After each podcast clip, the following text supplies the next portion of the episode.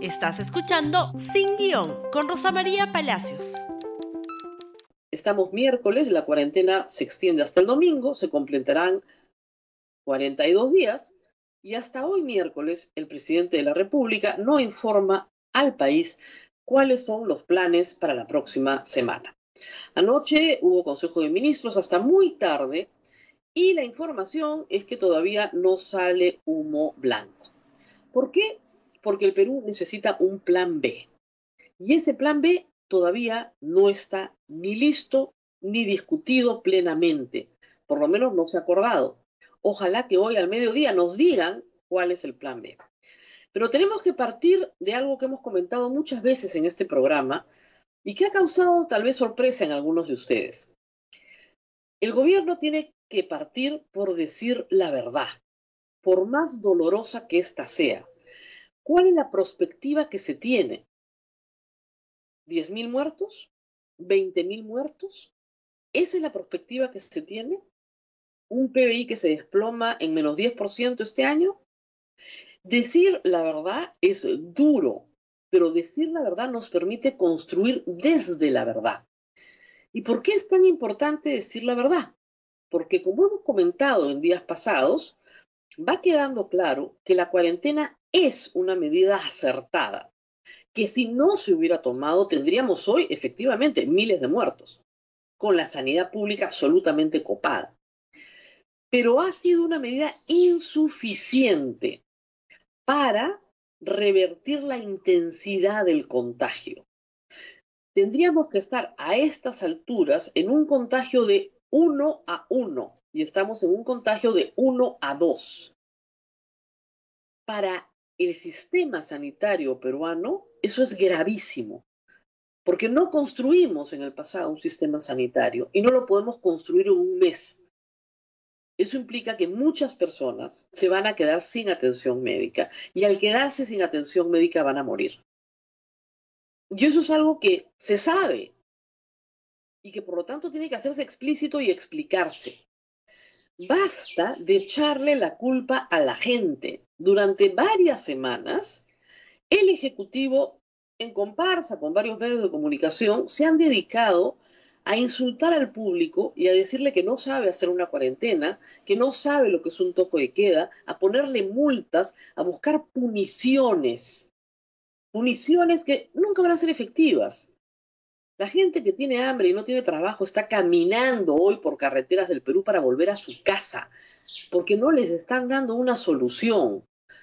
¿El ejército los va a meter a todos en un camión y los va a llevar a una cárcel? ¿A todos los van a multar? No, los tienen que regresar a sus poblaciones como en efecto ha comenzado a suceder en colaboración con los gobiernos regionales. Se necesita un plan B, porque el plan A no ha terminado de funcionar. Entiendan esto, no es una crítica. Tenía que hacerse y probablemente tenga que extenderse la cuarentena, pero en otros términos. En términos en que el gobierno explique o copie lo que están haciendo otros países con éxito. Básicamente es una propuesta que tiene tres elementos.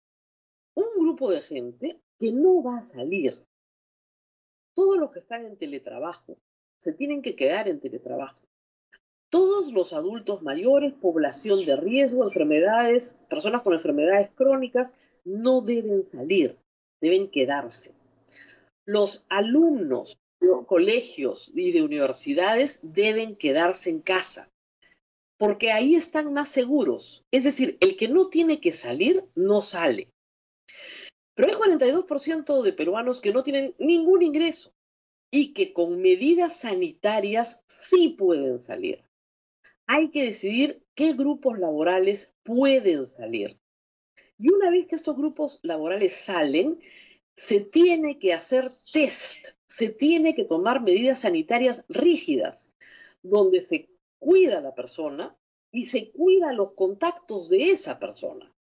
Se cuida a la persona con obviamente medidas sanitarias de protección personal, protocolos en su relación con el público y también se cuida a la persona tomándole test molecular, temperatura todos los días en los distintos lugares donde va a trabajar. A la vez, y como tercera pata de esta estrategia, se tiene que testear más. ¿Por qué? Porque el test tiene que buscar a los enfermos para aislarlos con sus contactos y que continúen en cuarentena. Todas las personas que dan positiva a una prueba molecular y sus contactos familiares tienen que entrar obligatoriamente en cuarentena. De esa forma, con este plan B, se puede echar a andar las ruedas de la economía y se puede conseguir el mismo resultado que hemos tenido en la cuarentena, pero con más test, haciendo cercos, que es lo que no se hace hasta ahora. Hay regiones del Perú que pueden volver a abrir si es que el cerco está bien hecho. Hay que garantizar los cercos. En Puno, en Tacna, en Moquegua, en el sur del Perú, tal vez sí se pueda abrir. En el norte no se puede abrir. En Lima, en la parte central de Lima sobre todo, no se puede abrir. Hay que testear y hacer cercos. Entonces, tenemos una combinación de gente que continúa en cuarentena, tal vez el grupo mayoritario. Otra combinación de personas que sí pueden salir con medidas extraordinarias sanitarias. Y otro grupo liberado territorialmente en la medida en que los cercos estén bien hechos. De esa manera puede controlar la expansión del contagio, que no ha cedido por razones probablemente sociológicas que tienen poco que ver con que una señora salga al mercado. Tienen que ver con el hacinamiento familiar. Tienen que ver con nuestras maneras de comportarnos en público que tienen que cambiar profundamente. Y eso no cambia con punición, cambia con educación cambia con educación constante, permanente, no tocarnos más. Dos metros de distancia, no tocarnos más. Lavarnos las manos constantemente y tener mascarillas. Las tres medidas juntas todo el tiempo, a todas partes, para los que salen. Ese es el plan B. Medidas de higiene al ingresar al hogar, radicales, ducha, baño, lavado de zapatos, lejía, etc. Educar, educar y educar.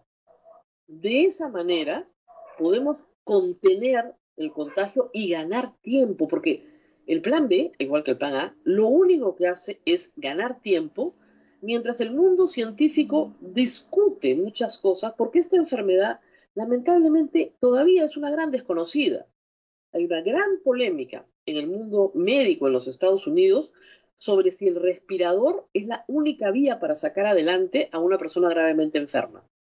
Hay algunos enfermos, algunos que responden muy bien a la ventilación mecánica y algunos enfermos que responden muy bien a los antiinflamatorios. Nadie sabe por qué. Pero todavía eso está en ensayo-error. No hay nada definitivo. Hay algunos enfermos que una vez que se cumple su periodo, salen negativos a los test y no vuelven a dar positivo nunca más. Hay algunos casos, nadie sabe por qué, que sí vuelven a dar positivo, pero nadie sabe por qué todavía. Eso también hay que tenerlo en consideración. Por eso, más pruebas moleculares. Hay que comprarlas de donde necesite el Perú comprarlas. Eso es prioritario. Tanto como los respiradores, las pruebas moleculares.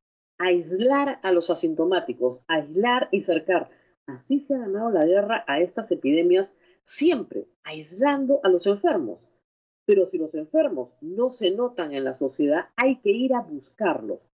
Todo esto demanda un trabajo fino de la sociedad, de cada uno de nosotros, de las empresas, que van a tener que armar protocolos muy estructurados, y del Estado, que en materia de oferta de salud está decayendo día a día.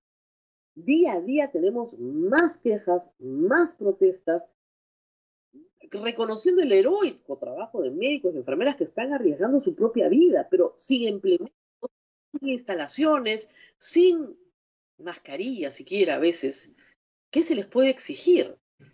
Y sin información, lo que es más grave, para los familiares de las personas que tienen a alguien en este momento atendido en un hospital del MINSA, de salud o de las Fuerzas Armadas.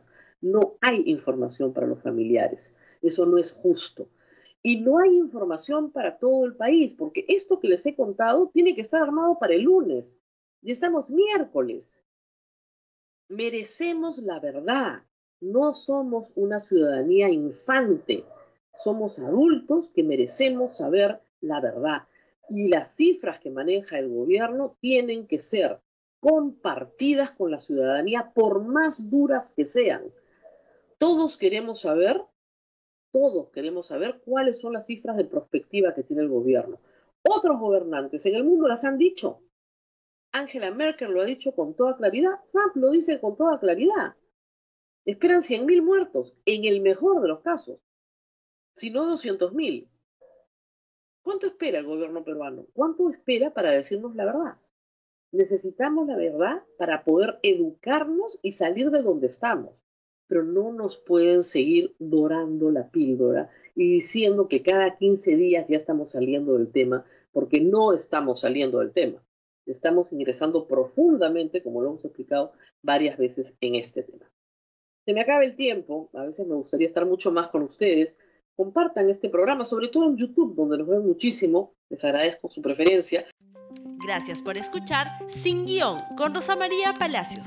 Suscríbete para que disfrutes más contenidos.